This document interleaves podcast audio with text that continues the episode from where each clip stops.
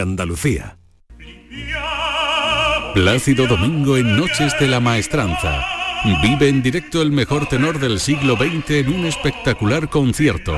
Próximo 17 de septiembre en Noches de la Maestranza. Entradas disponibles en entradas.com y el corte inglés. Canal Sur Sevilla.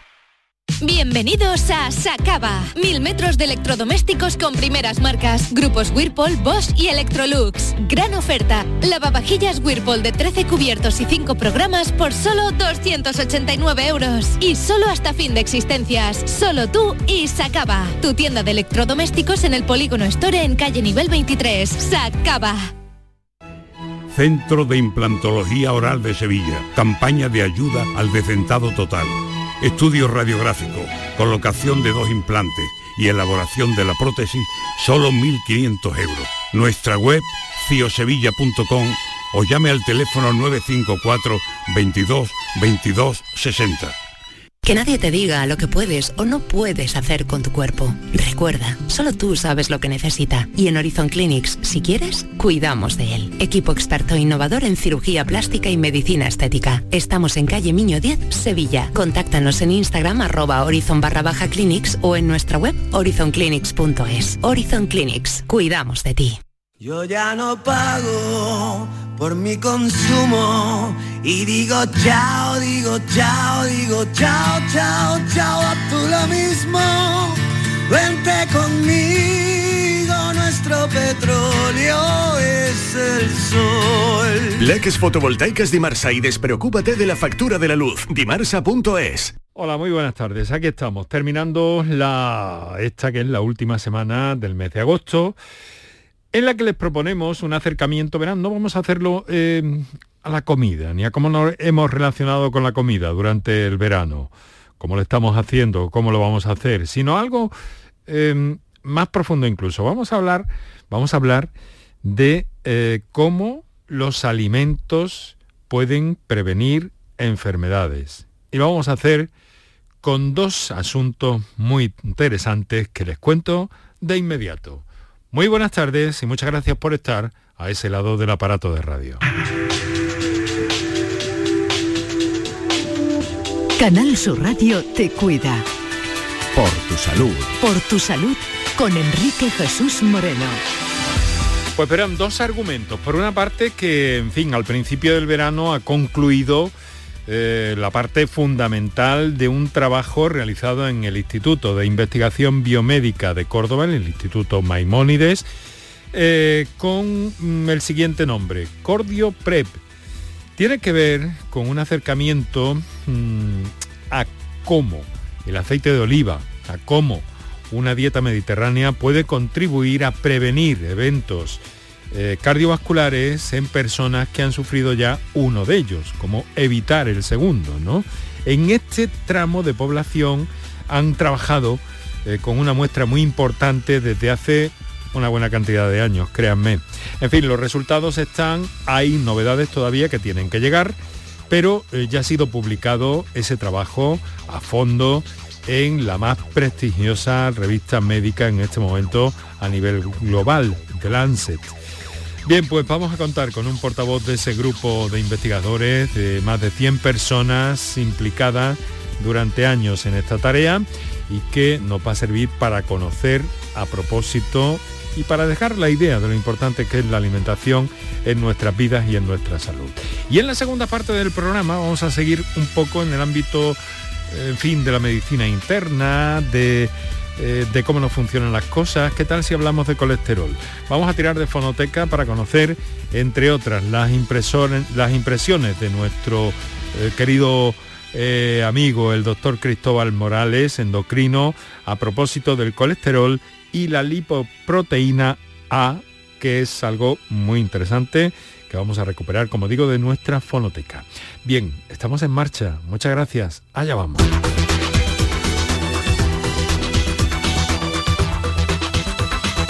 Canal Sur Radio. Por tu salud. Muy a menudo en este programa les hablamos de las enfermedades cardiovasculares, eh, de las enfermedades cerebrovasculares, que son la principal causa de muerte tanto en España como en el resto del mundo, según datos del Instituto Nacional de, eh, de Estadística. Esto es así en nuestro país.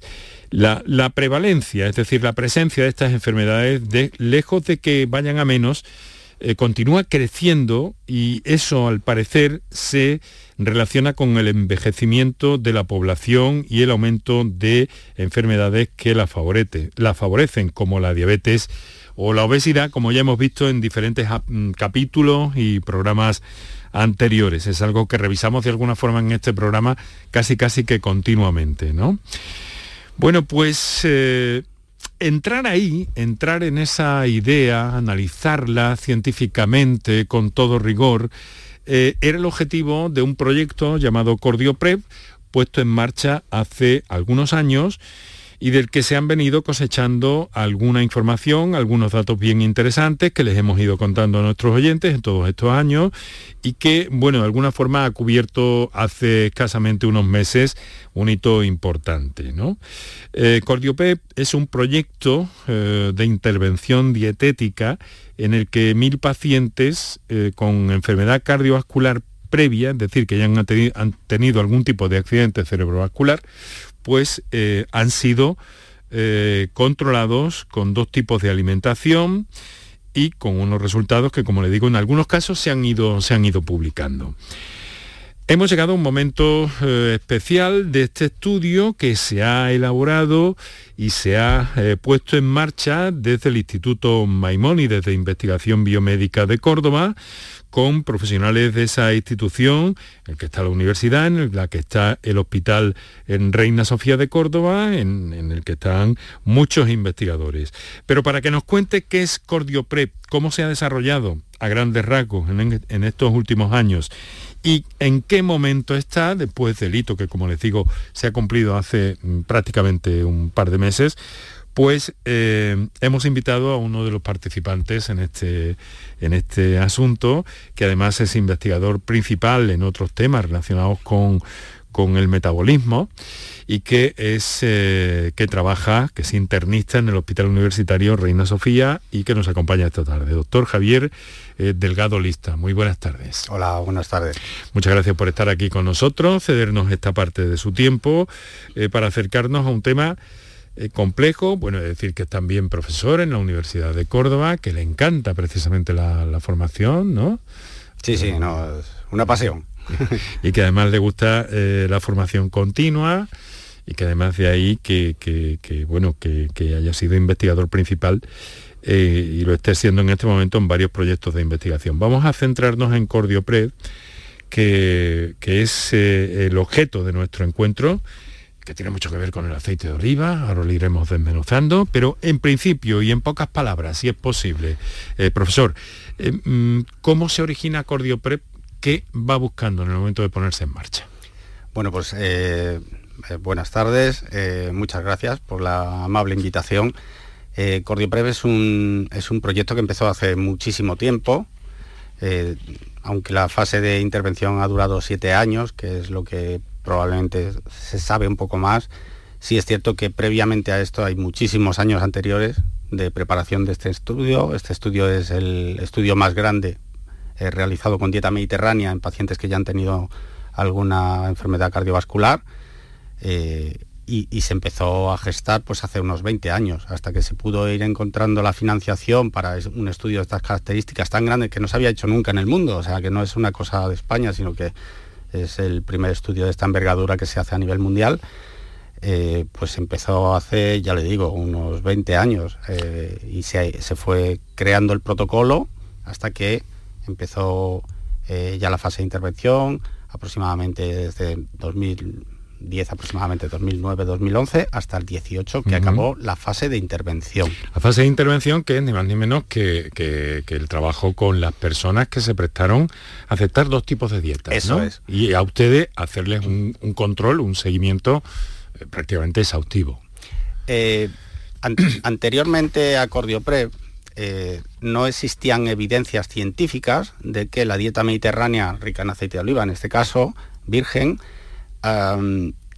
pudiera eh, disminuir la frecuencia de repetición de estos episodios cardiovasculares en gente que ya había tenido o bien un infarto, una angina de pecho o un accidente cerebrovascular que, que comentaba anteriormente, o una enfermedad arterial periférica de las piernas, o incluso de morirse por causas del corazón. No había ninguna evidencia directa. Sí había muchas evidencias epidemiológicas que llamamos nosotros, que es ver eh, asociación entre este tipo de dieta y que pase o que no pase una cosa, pero no se había nunca demostrado que realmente había una causa. tenía buena prensa la dieta mediterránea, pero no había, pero evidencia, no había evidencia científica, ¿no? Es. Que es lo que ustedes han buscado. Y entonces nosotros eh, hicimos esto comparándolo con la dieta estándar que se le eh, recomendaba a este tipo de pacientes cuando empezó el estudio, que era una dieta baja en grasa o pobre en grasa. Y entonces pues las pusimos a las dos para ver si realmente eh, la dieta mediterránea era por lo menos igual de sana que la dieta estándar que se daba a esos pacientes. El fundamento, eh, el aceite de oliva. La clave aquí el aceite de oliva. En este caso sí, porque en este caso, además de que mm, nos aporta una cantidad de grasa que hace que una dieta sana no tenga que ser baja en grasa. Es ese tipo de grasa que es el aceite de oliva, que al final viene aportándonos el 20% de las calorías totales en este tipo de grasa, eh, aporta mucho más que las calorías, aporta mucho más, aporta todos los productos minoritarios que tiene el aceite de oliva, que no es solamente grasa, sino que tiene pequeñas cosas que van disueltas en esa grasa y que son muy interesantes para nuestra salud. O sea que, que abundar, demostrar cómo están las cosas y luego, claro, con unos resultados eh, que ustedes le han puesto un titular inevitablemente por su publicación en prestigiosa revista eh, eh, científica. Pues a ver, la verdad es que ha sido, ha sido muy importante porque actualmente la revista de Lancet, donde hemos publicado los resultados, es la primera revista médica generalista del mundo. acaban de publicarse los los rankings que tienen estas revistas, pues hace aproximadamente una semana, y, se ha posicionado como la primera revista médica a nivel mundial. Eh, y creemos que habla un poco del impacto que tiene el estudio que hemos terminado. Bueno, ¿qué resultados se pueden avanzar? ¿Hay algo que se puede ir avanzando? Sí, sí, no, está publicado, está, publicado. Está publicado lo que está publicado, pero el trabajo no está terminado del todo, ¿no? Porque ahora hay una nueva fase. Claro, eh, pero lo más eh, significativo, el, trabajo, el Cordiopre como sí diseñado desde el principio ha terminado, ¿vale? y ha terminado precisamente con la publicación de resultados, que ha sido hace nada, hace un mes aproximadamente, y lo que, y lo que hemos visto es que, es que sí esta dieta mediterránea sí es capaz de reducir eventos y de hecho ha reducido más eventos que la dieta baja en grasa. Y ha tenido una reducción de eventos muy importante, que ha sido alrededor de un 26% menos de eventos. Mm. Un 26% menos de eventos, para que se haga usted una idea, es uno de cada cuatro eventos que se tienen con la dieta baja en grasa, que digamos que es la estándar, ahora ya no se tienen o se sabe que no se deben de tener si ponemos una dieta mediterránea. Mm. Pero es que vamos un poco más allá. Si hablamos específicamente de varones, porque usted sabe que la eh, enfermedad cardiovascular, la enfermedad coronaria sobre todo es mucho más prevalente en varones, en varones llegamos a poder evitar uno de cada tres eventos en siete años. Eso es una cosa muy importante. Estamos hablando de personas que habían tenido ya un episodio eh, vascular eh, y que con esto se, intentaba ver, por tanto, por traerlo así a un titular chiquitito, ¿no? Eh, se intentaba ver cómo esa dieta podía influir en la repetición de esos, de esos, eh, de esos, de esos eventos. Sí, básicamente no podemos evitar que algunas personas repitan, porque esto es la naturaleza, pero íbamos contando cuántas personas repetían en cada una de las dos dietas y al final comparábamos cuántos tuvieron una repetición con una de las dietas y cuántos tuvieron una repetición con la otra dieta. Mm. Dígame una cosa, profesor, eh, doctor, internista, que es básicamente internista. Eh, dígame una cosa, doctor. Em, bueno, mm, eh, a ver, esto está teniendo una repercusión a escala global muy importante, ¿no? Nos ha dicho al principio, no se había hecho esto, no, se había llegado a hacer. No, no, es, eh, mm, la verdad es que sí, es una repercusión importante y creemos que debe ir a más. Eh, con todos los artículos científicos se pasa por una fase inicial en la que eh, pues como que la gente todavía no ha tomado conciencia y luego pues empieza ya la repercusión a lo largo de los meses. Claro, y empiezan a estudiarse en profundidad todos los datos. Eso es, la gente pues ya empieza a, solicitar que realmente lo explique, como estamos aquí esta tarde, muy a gusto con ustedes. Muchas gracias. y tenemos pues nada, eh, ahora ya ha empezado la difusión nacional, lo presentamos en la Sociedad Española de Arteriosclerosis, el investigador principal del estudio, que es el doctor López Miranda. López Miranda, que nos ha acompañado en este programa también, en amigo de esta casa. Eh, lo presentaremos en la Sociedad Española de Medicina Interna próximamente y en, septiembre eh, Dentro lo presentamos de unos días, prácticamente, en la Sociedad Europea de Cardiología. De cardiología. Es decir, y, además creo que están ustedes recibiendo eh, eh, peticiones para entrevistas de medios especializados de todo el mundo también, ¿no? Estados Unidos. Sí, eh, nada, muy contentos con cómo está evolucionando el tema. y muy orgullosos también de poder ir contando y difundiendo, porque yo creo que la labor del, la labor del científico no solamente descubrir, sino también difundir a la sociedad los resultados de las investigaciones. Claro, la forma de que la, ciencia pura o el ámbito más academicista pueda eh, imbricarse con la sociedad para conseguir poner, en, poner en la calle esos resultados. Claro, eh, muy nosotros creemos que eh, un, resultado tan franco como es este, sería una pena que se quede en una comunicación sino que probablemente el camino natural es establecer algún tipo de legislación o de, regulación para que esto, pueda llevar a la población. la prevención siempre es muchísimo más eficiente que la curación, con lo cual las, todas las estrategias de salud pública que llamamos nosotros, que son eh, de prevención, van a ser... Normalmente son mucho, mucho mejores y menos costosas. La primera ventaja para el paciente, sin duda alguna, pero también para las cuentas eh, públicas. Pues en este caso. totalmente.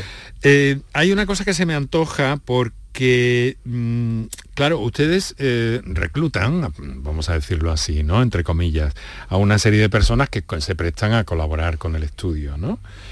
les introducen estos datos. ¿Cómo, cómo, ¿Cómo no podemos fiar de, la adherencia a esa, dieta que han tenido los pacientes durante todo este tiempo? Porque esto es clave. Eso es. Eh, nosotros eh, regularmente eh, tenemos contacto o, teníamos contacto hasta que ha terminado la fase de intervención con los pacientes prácticamente cada mes. Cada mes el equipo de dietistas entraba en contacto con ellos, se le pasaba distintos formularios, eh, se insistía en aquellas cosas que teníamos que mejorar con respecto a la dieta, en fin, era una relación muy fluida. Mm. Entonces, hay dos cosas que nos hacen, eh, que nos hacen ser muy optimistas con respecto a la adherencia eh, y que no vienen dicho por lo que ellos dicen que hacen. Una es que en siete años de duración los abandonos han sido muy pocos, en torno a un 10%, un 10, 14% en siete años.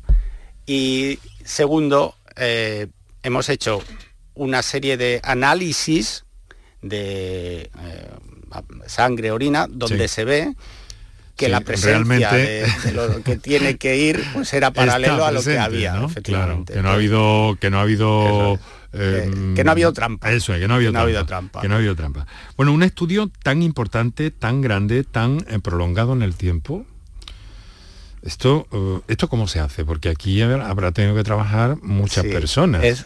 Eh, y siempre eh, en el ámbito de los pocos metros que separan el Hospital Reina Sofía de la Facultad de Medicina y del INIVIC. Eh, correcto. esto se hace por una conjunción casi única de mm, protagonistas de mm,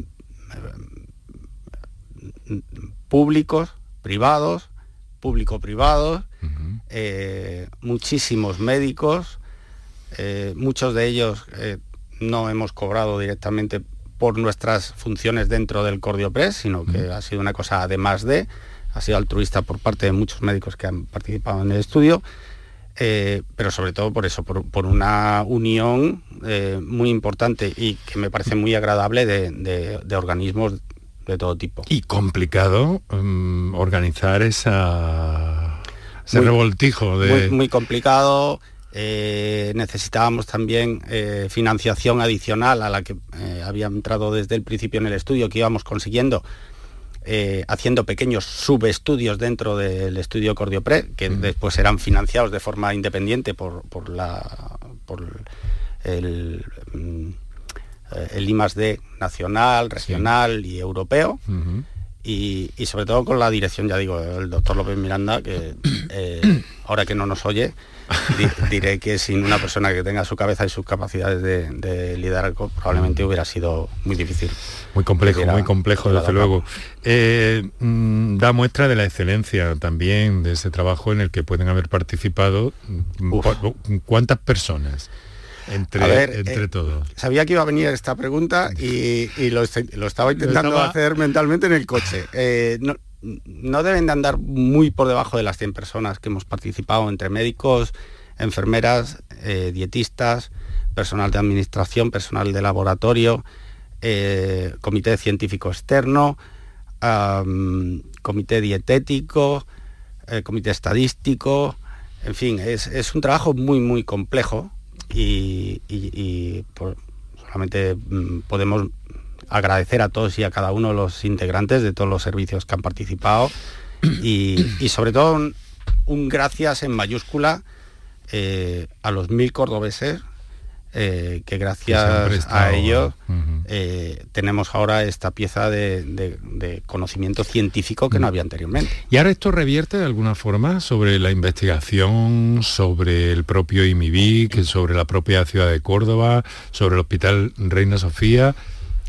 ¿Qué pasa ahora con ahora, Cordioprep? Ahora, la, ahora eh, tenemos, tenemos varios estudios con los cuales nosotros queremos continuar hacia adelante con el Cordioprep básicamente ahora mismo hay tres estudios. En uno de ellos vamos a ver eh, qué pasa con esta gente a lo largo del tiempo.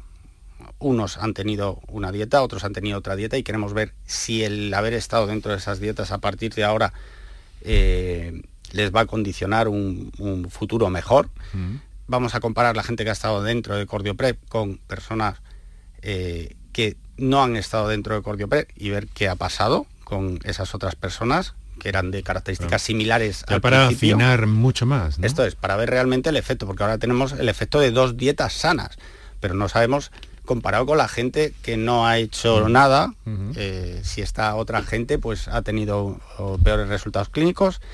Y finalmente queremos estudiar también si las eh, hay algunas cosas en las características bioquímicas, genéticas de toda esta gente ha hecho también que se tenga unos resultados. No tenemos un futuro para adelante, unos cuantos años de estudio cardiopre, pero ya no la intervención Esto refuerza mucho, no obstante, supongo que en el ámbito de la ciencia también hay su su marketing, por así decirlo de alguna forma, ¿no? En el sentido de que este pelotazo científico, fruto de tanto trabajo y, puesto en marcha y con resultados ya y con la repercusión, el impacto que está teniendo, esto abre puertas también. ¿no? Eh, debería, debería abrir puertas porque queda mucho por hacer, queda mucho por hacer y, evidentemente pues eh, esto se hará solamente si hay una financiación adicional que nosotros evidentemente seguiremos pidiendo porque hay mucho que descubrir todavía. Después de un estudio tan grande hay muchas cosas que nos hemos dejado en el aire y que nos gustaría continuar. Estamos hablando de replicación de resultados, estamos hablando de probar en otras poblaciones qué es lo que pasa, estamos hablando de coger toda esa gran base de datos de datos que tenemos y poderlas explorar con esto que llaman ahora el Big Data, la inteligencia artificial, toda esta gran computación para ver realmente qué hay detrás de todo lo que ha pasado. Pues se necesita muchísima financiación. Mucha financiación, mucho Big Data. muchas ganas pero, y mucha gente. Pero mucho talento también. Sí, eh, eh, bueno. Mucho talento que, ya... Estoy muy orgulloso mm, de pertenecer al equipo que, en el que trabajo. Es un equipo que tiene, yo creo que el, el equilibrio justo entre gente que ya no vamos a descubrir nada, porque ya vamos peinando canas, gente joven con un talento espectacular que, cada día me maravillo de, trabajar con ellos. Y como hablaba, eh, hay, ciertas personas, desde el doctor Pérez Martínez, que es el director del IMIBI, Pablo Pérez Martínez, eh, el doctor eh, Pérez Jiménez, que anteriormente era investigador principal del Cordiopre en sus inicios, el doctor López Miranda, ya digo que, es ahora mismo quien dirige la unidad, y luego estamos algunas personas, entre las que yo me incluyo, que estamos llevando mm. también un poco ahí el peso. Felicidades a todos ellos y a todas las instituciones también, que han sido bastantes, ¿no? muchas instituciones, muchas instituciones a nivel andaluz, a nivel nacional, eh, a nivel internacional, fondos FEDER también han, eh, participado, eh, fundaciones privadas, patrimonio comunal olivarero también mm. patrocinó gran parte de este estudio, así como diputaciones, Jaén, Córdoba, la Consejería de Salud, Consejería de Agricultura, el Ministerio de Agricultura, por supuesto el hospital, la Universidad de Córdoba, el IMIDIC. esto solo se puede hacer eh, con, la, con la unión de, ya le digo, desde el Ministerio, Ciencia, Innovación, mm. Agricultura, hasta... Bueno, si nuestros oyentes además quieren tener acceso a algunos de los eh, datos, algunas de las propuestas, aparte que está publicado en The Lancet, pero hay resúmenes y ediciones muy, muy entendibles en la página web también del propio IMIBIC, ¿no? Que quiero señalar. Eh, y, en la página del la página del Cordiopere lo que pasa es que yo creo que todavía no están los resultados. Está como si estuviera el, el eh, estudio son marcha. parciales, sí, pero pero hay algunas cosas que se pueden se pueden entender y en las que se puede profundizar. El estudio principal está en The Lancet, eh, que ya tendremos una versión, digamos que más asequible para el público en general, porque esa es la idea que tienen ustedes, ¿no? Imbricar un poco la sociedad. todo eh, ahora ha empezado la parte de difusión y evidentemente hay que hay que... y, claro, a todo esto no hemos hablado apenas del aceite de oliva, profesor. Pues el, eh, pues el aceite de oliva... Y no nos queda tiempo, vamos a tener que dejarlo para otra. Ah, bueno, pues nada, pero, pero está claro, está visto. Es, es absolutamente... un titular. Eh, pues es la piedra angular, yo creo. Ah. Y entonces le voy a trasladar una pregunta que recientemente he visto que le ha hecho, le voy a, fusilar una pregunta a un, colega norteamericano que le ha preguntado, bueno, entonces, porque me parece una pregunta muy interesante, ¿no? Y me tomo esa libertad. Eh, mm, ¿Alguien quiere adoptar una dieta más nutritiva, pero se siente abrumado, no sabe por dónde tirar? Hay muchas eh, cosas, hay incluso bulos, hay un poco de todo. Entonces le pregunta este señor norteamericano, ¿cuál es el hábito o cambio saludable en el que debería centrarse inicialmente?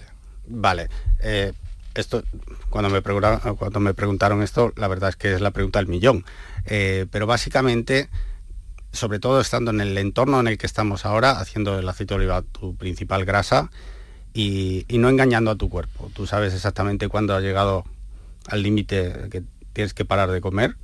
Eh, lo que pasa es que está tan bueno que sigues comiendo. Ese, ese seguir comiendo a lo mejor no es necesario. Pero... O sea, como ser muy consciente de lo que pasa, un poco una técnica un poco más mindfulness, si me lo permite. Todos sabemos el momento en el que está mal lo que estás haciendo. Profesor, doctor Javier Delgado Lista profesor en la Universidad de Córdoba, internista en el Hospital Reina Sofía y eh, investigador, lleva a cabo varios proyectos relacionados con la, con la diabetes, sobre todo, tengo entendido. Sí, eh, hemos estado simultaneando este proyecto con otros. En lo que eh, es usted investigador principal. Sí, acabamos de terminar ahora, el año, el año recién terminado, el estudio Power 2 de EMA, Power 2 DM, donde lo que hemos intentado es la gente eh, que tiene diabetes, sobre todo al principio, que no, es, no tiene muy claro qué es lo que tiene que hacer, pues intentar ayudarle por medio de medios tecnológicos, aplicaciones móviles, etcétera. Y la verdad es que han tenido también muy buenos resultados. Lo que se llama información diabética, ¿no? Que es muy importante. Sí. a veces eh, se queda un poquito atrás, como hemos visto con algunos clínicos también, compañeros suyos, en el programa. Mm, mm. Eh, efectivamente. Información diabetológica. Bueno, pues nada, profesor, traslade eh, muy modesta, pero sinceramente eh, nuestra felicitación a todos los del equipo, si les es posible, que estarán escuchando probablemente también este encuentro que amablemente nos ha concedido y que seguimos pendientes de lo que pase, que aquí tienen esta ventana, pues humilde, pero abierta. Agradecerles porque creo que es súper importante, como le decía durante toda la charla, la difusión de nuestros hallazgos eh, a la sociedad y en eso tienen ustedes muchísimo peso y sobre todo a través de este tipo de iniciativas que desde luego son imprescindibles. Ustedes, que lo, hacen muy bien y también lo cuentan muy bien, profesor. Pues nada, muchísimas gracias. Canal Sur Radio. Por tu salud.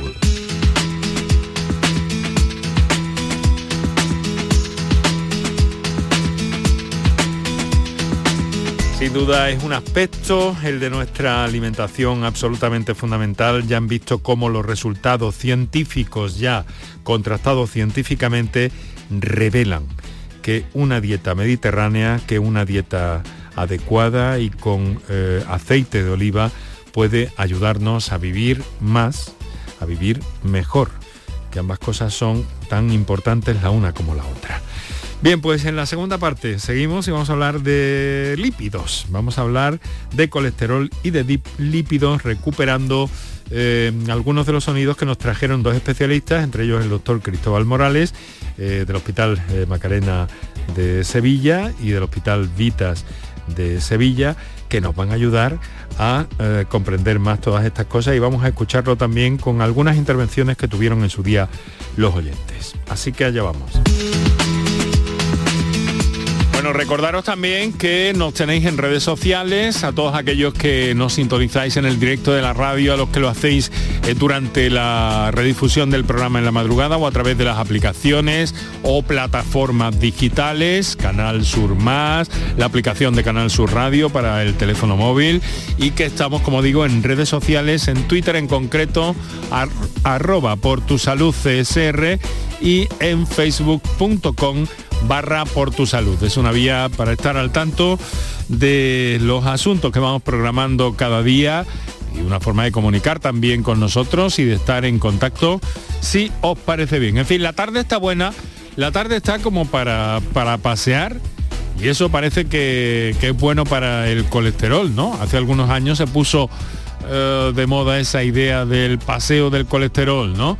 Es porque, o la ruta, mejor dicho, eso es, me corrige mi compañero Iraundegui, la ruta, las rutas del colesterol que están en todas nuestras ciudades y pueblos. Bueno, ojalá que estéis haciendo algún tipo de práctica deportiva, de ejercicio en un día como este, lo mismo que mañana, lo mismo que ayer o anteayer. Siempre bueno, siempre recomendable, pero nuestro acercamiento también con profesionales que están volcados a diario con este asunto. Eh, voy a saludar en primer término a la doctora Teresa Robas. Eh, muy buenas tardes. Buenas eh, tardes que es presidenta de la Comisión de Lípidos de la Sociedad Española de Arteriosclerosis. Trabaja en el Hospital eh, Virgen Macarena, en los laboratorios, ¿verdad, doctora? Sí, en el laboratorio de bioquímica. Eso es y, es, y, es, de alguna forma, no sé si decirlo así, me da un poco de, eh, me da un, poco de, de, repelús, pero una entusiasta de los lípidos de alguna forma porque son eh, materia de estudio para usted prácticamente a diario, ¿no? Sí, la verdad es que me dedico exclusivamente a al estudio de los lípidos desde hace más de 15 años y mm, bueno, es importante que, facultativos se dediquen específicamente a, esto porque desgraciadamente es una mm. de las primeras causas de muerte y, tenemos que, estudiarlas. Bueno, y además con novedades que se presentan no solamente eh, en cuanto a los avances, sino también en cuanto a novedades que conviene tener en cuenta, como es el tema de la lipoproteína A, que es una cosa que, bueno, una cosa, es, un elemento que hoy vamos a intentar conocer y dar a conocer a nuestros, a nuestros oyentes. Y doctora, le acompaña el doctor Cristóbal Morales, que es nuestro endocrino de cercanía y de proximidad. Doctor Morales, muy buenas tardes. Qué alegría me da estar aquí contigo. lo, mismo, lo mismo le digo, doctor, endocrino, Hospital Macarena Evita Sevilla, en torno su trabajo a la salud cardiometabólica, la diabetes, la obesidad. Parece que hay ahí como una ecuación eh, compleja. Además, nos has invitado en el Día Mundial de la Salud. Eso o sea, que qué importante, porque la salud lo importante es prevenirla. Perdone, perdone, doctor, que es que el Día de la Salud es para nosotros todos los días, absolutamente todos los días. Pero sí, hemos querido tocar de alguna forma un pilar básico en este momento, ¿no? La prevención, ¿no? La prevención mm. y el, control integral de todos los factores de riesgo y entre ellos, por supuesto, también los, lípidos, que son muy importantes. Digo que, hay en todo este orden, eh, en fin, la materia de la que usted se ocupa, la endocrinología, es, una materia muy compleja. Sí, cualquier, pero cualquier médico asistencial en Andalucía, de los cuales estamos súper orgullosos, de atención primaria, interna, nefrología, cardiología, endocrino, pues estamos muy concienciados de la prevención. Ayer fue el día de la actividad física, Día Mundial de la Actividad Física, y lo que uno decíamos, detrás de otro. uno tras de otro, porque al final todo está relacionado y lo que tenemos claro que programas como el tuyo, Enrique, te dan- van directo al corazón porque esa información hace que la persona que vive en Andalucía tenga conocimiento para afrontar y llevar una vida sana e invertir en salud. Bueno, muchas gracias, eh, doctor, por sus amables palabras. Enrique Jesús Moreno, por tu salud, en Canal Sur Radio. Son las 6 de la tarde y 14 minutos. eh, ojalá que, buena parte de nuestros oyentes nos estén sintonizando con los eh, auriculares o con los microauriculares y practicando algún tipo de ejercicio eh, físico. A ver, ¿qué pasa, doctor? ¿Por qué, ¿Por qué es tan bueno el ejercicio? Vamos a empezar por ahí, ya que ha mencionado también el Día del Deporte, pues bueno, ¿por qué es tan importante hacer ejercicio? ¿Qué es lo que pasa con los lípidos y el ejercicio? Pues mira, Enrique, eh, la silla mata más que el tabaco. Datos actuales. Eh, El, el problema que tenemos en la sociedad occidental, ¿no? De la falta de ejercicio, hace que esa masa muscular va decayendo, se llama sarcopenia, y hacer ejercicio poco a poco es recomendable en todas las etapas de la vida, desde el inicio, ¿por qué? Porque vamos a tener más salud física, psíquica y social. Y, y- y a nivel de eventos cardiovasculares, diabetes, hipertensión, dislipemia, el ejercicio mejora todos los parámetros. Claro, y aunque no lo percibamos de forma tan clara, eh, cuando ustedes eh, hacen uno de esos cuadros endocrinos, pues va a salir mucho mejor el cuadro. Hombre, Se nota sobre todo en el incremento del colesterol bueno, que es el- lo que llamamos el colesterol HDL, que es el que mm, con el ejercicio se puede, se puede aumentar, ya que no hay tratamiento farmacológico. Bueno, para me decía, la, la última vez que estuvo con nosotros, doctora, nos dijo que, eh, que había muchos colesteroles. Ahora vamos a, incluso a recordar, nos vamos a atrever a, a entrar en ese territorio y sobre todo para destacar la lipoproteína A, pero vamos a ir conociendo también las experiencias, los testimonios de nuestros oyentes. Nos telefonea desde Mairena del Aljarafe Carlos. Muy buenas tardes, Carlos. Hola, ¿qué hay? Buenas tardes. ¿Qué tal? ¿Cómo está? Muy bien, muchísimas gracias. Gracias y gracias por atender mi llamada. Nada, hombre, esto, Eh, estamos abiertos a, a todas vuestras eh, entradas y a todas vuestras vuestras manifestaciones o vuestras preguntas o vuestras experiencias. Adelante. Muy amable, muchísimas gracias. Mire, una tenía nada más que una duda. Eh, ¿Hay en la actualidad algún tratamiento que disminuya específicamente la lipoproteína A? ¿Exclusivo para la lipoproteína A? Muy buena pregunta. Pues mira, eh, actualmente no lo hay. Lo que sí estamos eh, en ensayos clínicos que, mm, que se están experimentando eh, nuevos fármacos para poder disminuirla. Quiere decir que estamos haciendo pues, estudios de seguridad y de mm, eficacia en, en pacientes sobre todo de, de alto riesgo cardiovascular y tendremos que esperar una serie de años pues, para, para valorar si, si pueden entrar en el mercado. Pero, doctora, entonces, eh, eh, ¿esto de la lipoproteína A es un hallazgo reciente o qué? No, esta, mm, esta molécula que para que los oyentes entiendan verdaderamente lo que es, es como un- una molécula de colesterol malo, de colesterol LDL, muy semejante, pero que tiene unido como si fuera una colita de, de ratón, que son eh, una proteína que lo que hace es que le confiere un mayor poder eh, que se le llama proaterogénico y protrombótico. Quiere decir que favorece que haya, eh, que haya más progresión a- hacia una arteriosclerosis precoz y que se formen pe- pequeños trombitos. Entonces, eh, esta molécula, si está elevada, con un punto de corte eh, superior a 50 y que tiene cierto componente genético, hace que tengamos mayor, eh, que seamos más propensos a tener un ictus, a tener un infarto mm, y se conoce desde hace mucho tiempo, pero la verdad es que se determina poco y, y se sabe por los estudios que hay eh, en España que casi un 20% de la población la tiene elevada, con lo cual es un marcador que, eh, aunque no tengamos tratamiento, sí se tiene en cuenta si está elevada en intensificar pues eh, el tratamiento farmacológico para bajar el LDL, dieta, ejercicio Mm. o otros factores de riesgo. O sea, intentar eh, bajar todo el conjunto de algún modo, ¿no, doctora? Exactamente, Mm. sí, porque por esta predisposición genética que, que existe, incluso se va a transmitir a, a los familiares. Bueno, vamos a ver, Carlos, está usted ahí todavía, ¿verdad? Digo, bueno, pues... Muy atento y muy agradecido por la respuesta. Pues nada, muchas gracias a usted por su participación y su confianza, Carlos. Un fuerte abrazo. Venga, muy buenas tardes. Bueno, entonces estamos hablando de, algo eh, que nos ha dicho que, que, que, no se busca, de alguna forma, he creído entender, doctora. Mira, las recomendaciones de las sociedades europeas eh, por las que nos regimos recomiendan que se realice eh, por lo menos una vez en la vida. Y no se está haciendo, pero mm, debería determinarse incluso pues, desde, la infancia para que pudiéramos hacer verdadera prevención cardiovascular pues, desde, desde que nacemos, tanto de colesterol LDL, de colesterol malo como de, LPA porque es muy importante que, eh, que, no, que, no, tengamos colesterol que se incremente durante, durante nuestra vida. No es lo mismo que nos incremente el colesterol a los 50 años que llevemos 50 años con el colesterol elevado en nuestras arterias. Es un marcador muy sencillo, está disponible en todos los laboratorios con simple, una muestra de, sangre de, rutina y sobre todo se está determinando en pacientes que ya han tenido un evento, en pacientes en rehabilitación cardíaca, pero lo que se trata es de adelantarnos, de que podamos hacer prevención cardiovascular y eh, evitar que ese paciente pues, eh, llegue a desarrollar un evento. Seguimos eh, compartiendo con nuestros invitados aquel encuentro en torno al colesterol y a la lipoproteína Estamos compartiendo la tarde con la doctora Teresa Robas, a quien acabáis de escuchar, y con el doctor Cristóbal Morales, que también está con nosotros. Eh, eh, doctor Morales, eh, parece ser que esta lipoproteína A tiene mucho que ver con el caso de las, de las dislipemias hereditarias, ¿no? Sí, mira, hace unos años solo hablábamos de colesterol total hicimos un gran avance cuando descubrimos el LDL, colesterol malo, y el HDL.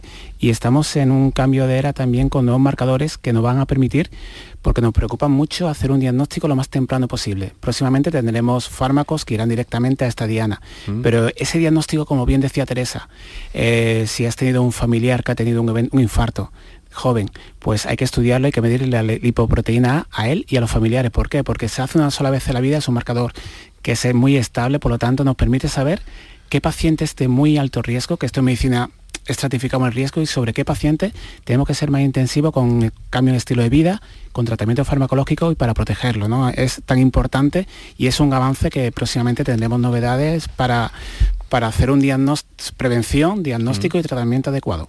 También hay sobre tratamiento algunas novedades que están al caer, ¿no? Como es ese ese, ese inyectable para combatir el, algunos casos de colesterol. Sí, eh, ha cambiado radicalmente.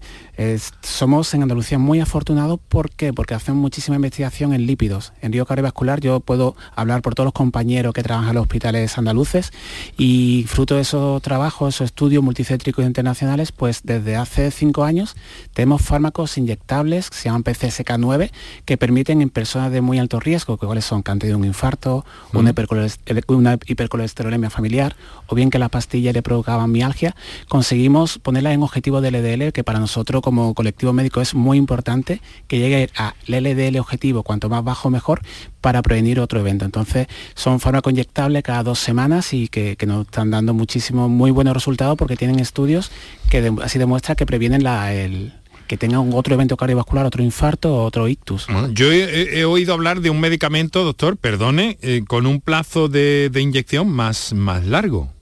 Algo de esto está en camino, ¿no? Sí, está, hay muchísimo, muchísimo fármaco en investigación, en desarrollo que todavía no están disponibles porque tienen, con el COVID hemos aprendido todo con lo que son los ensayos clínicos, ¿no? Pero los resultados están, en breve lo tendremos y cuanto el arsenal terapéutico sea mayor, eh, mejor, ¿por qué? Porque vamos a una medicina muy personalizada y iremos a cada persona sabiendo qué, problema tiene, dándole el fármaco que realmente le hace más efecto. Vamos a ver, eh, vamos a recibir una comunicación que nos entra en directo a esta hora, 22 minutos para las 7 de la tarde.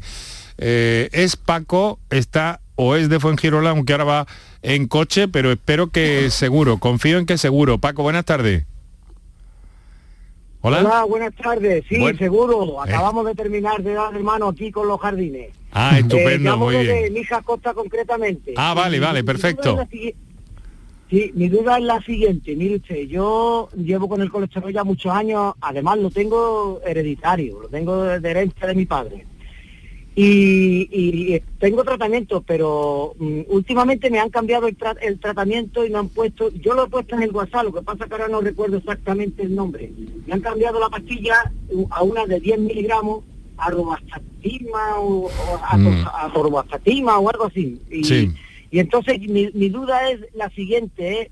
es, esas pastillas, las pastillas del colesterol, mientras más van subiendo la dosis y demás, eh, pueden tener efectos secundarios o, pueden mm. tener algún efecto que no contraindicativo que no sea bueno para, la salud. Interesante.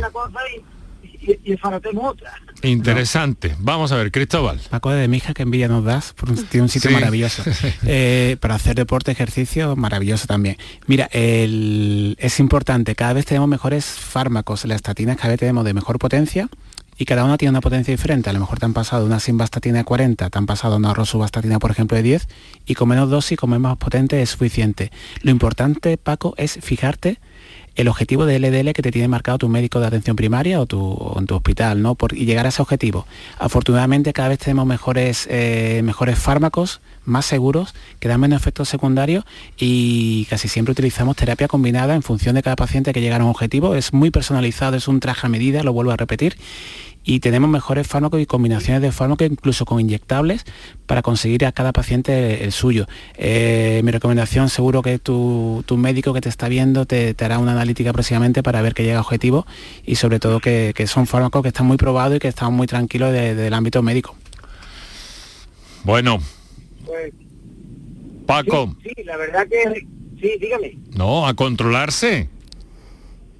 Sí, no, la verdad es que yo no, la alimentación no, no es que la lleve muy, muy, quitando que los fines de semana me, me paso durante la semana y luego yo mi tipo de trabajo es mantenimiento de jardines que estoy constantemente haciendo deporte. También voy a andar mucho y claro. en fin, que estoy constantemente en movimiento. Yo mi, mi peso son 65 kilos y pido unos Está muy bien. Muy bien. ¿Y ese espeto de sardina? ahí, sí que hay colesterol bueno, por cierto, ¿no, doctor? Hombre, tenemos que, tenemos que sacar eh, pecho ¿no? y sentir orgulloso de nuestra dieta mediterránea. Y nuestro aceite de oliva en Córdoba son especialistas en hacer estudios en, nutrición, ¿no? Hay que darle las gracias, ¿no?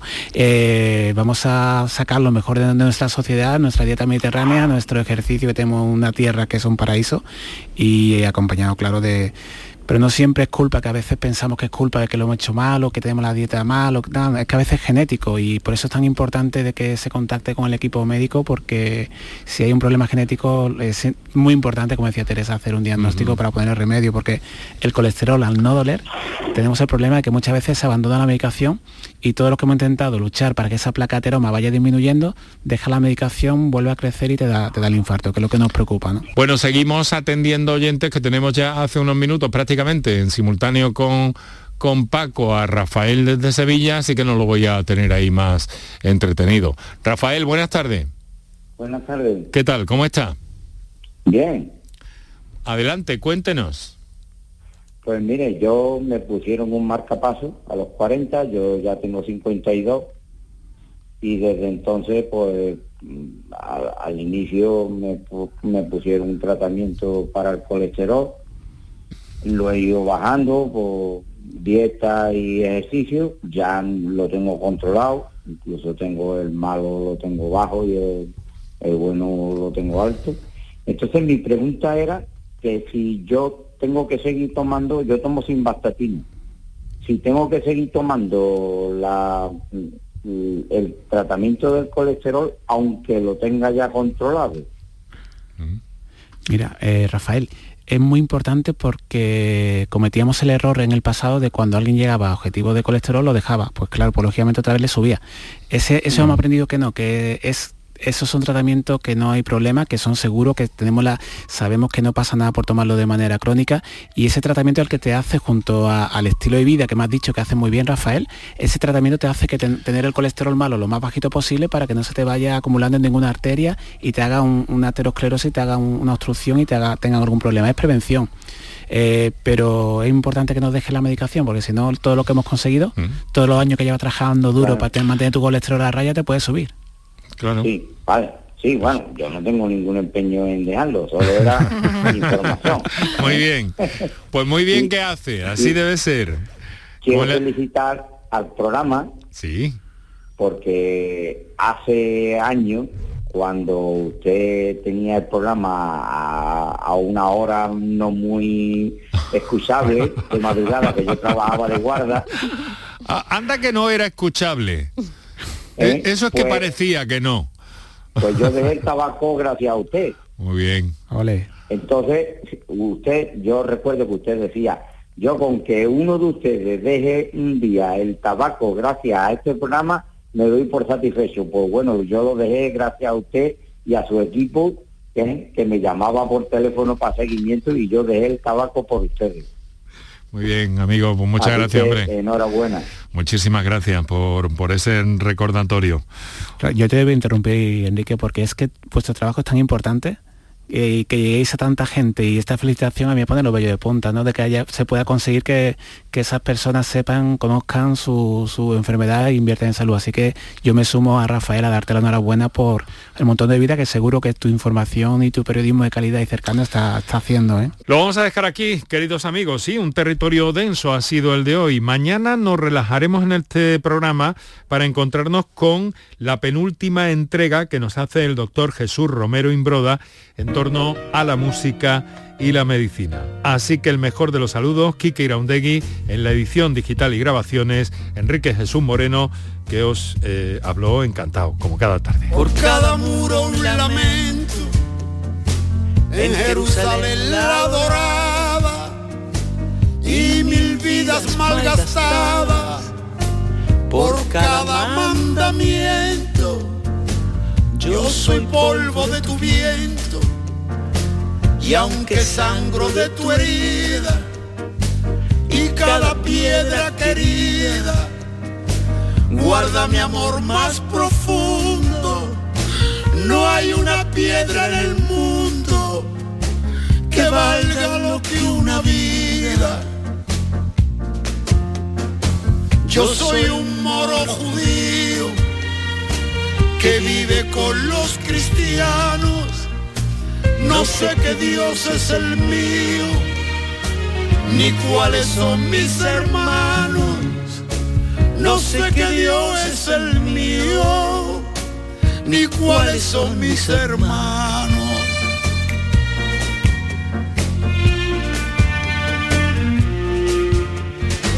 No hay muerto que no me duela no hay un bando ganador, no hay nada más que dolor y otra vida que se muera. La guerra es muy mala escuela, no importa el disfraz que viste, perdonen que no me aliste bajo ninguna bandera vale más cualquier quimera que un trozo de tela triste. Yo soy un moro judío que vive con los cristianos. No sé qué Dios es el mío, ni cuáles son mis hermanos. No sé qué Dios es el mío ni cuáles son mis hermanos.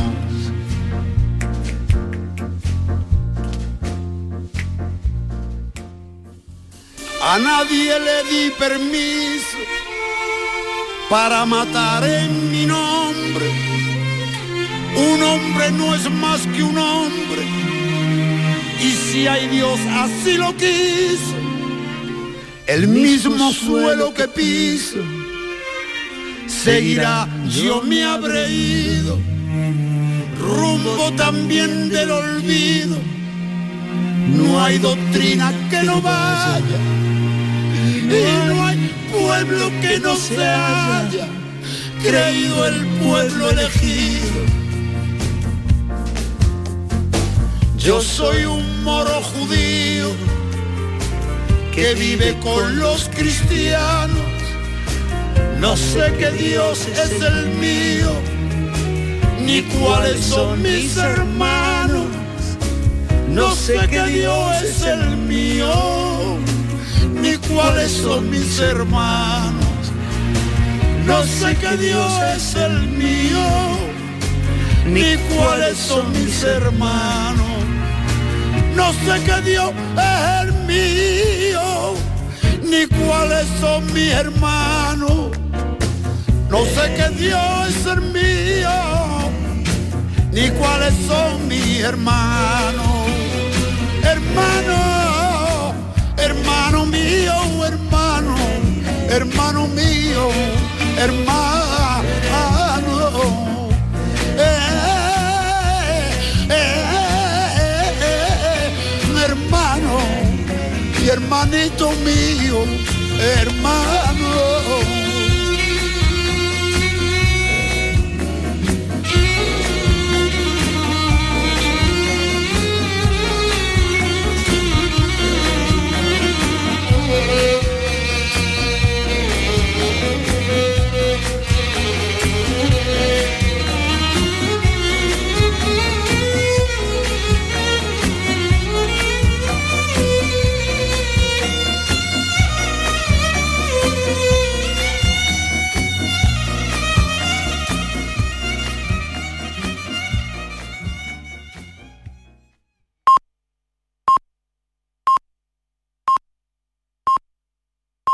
Andalucía.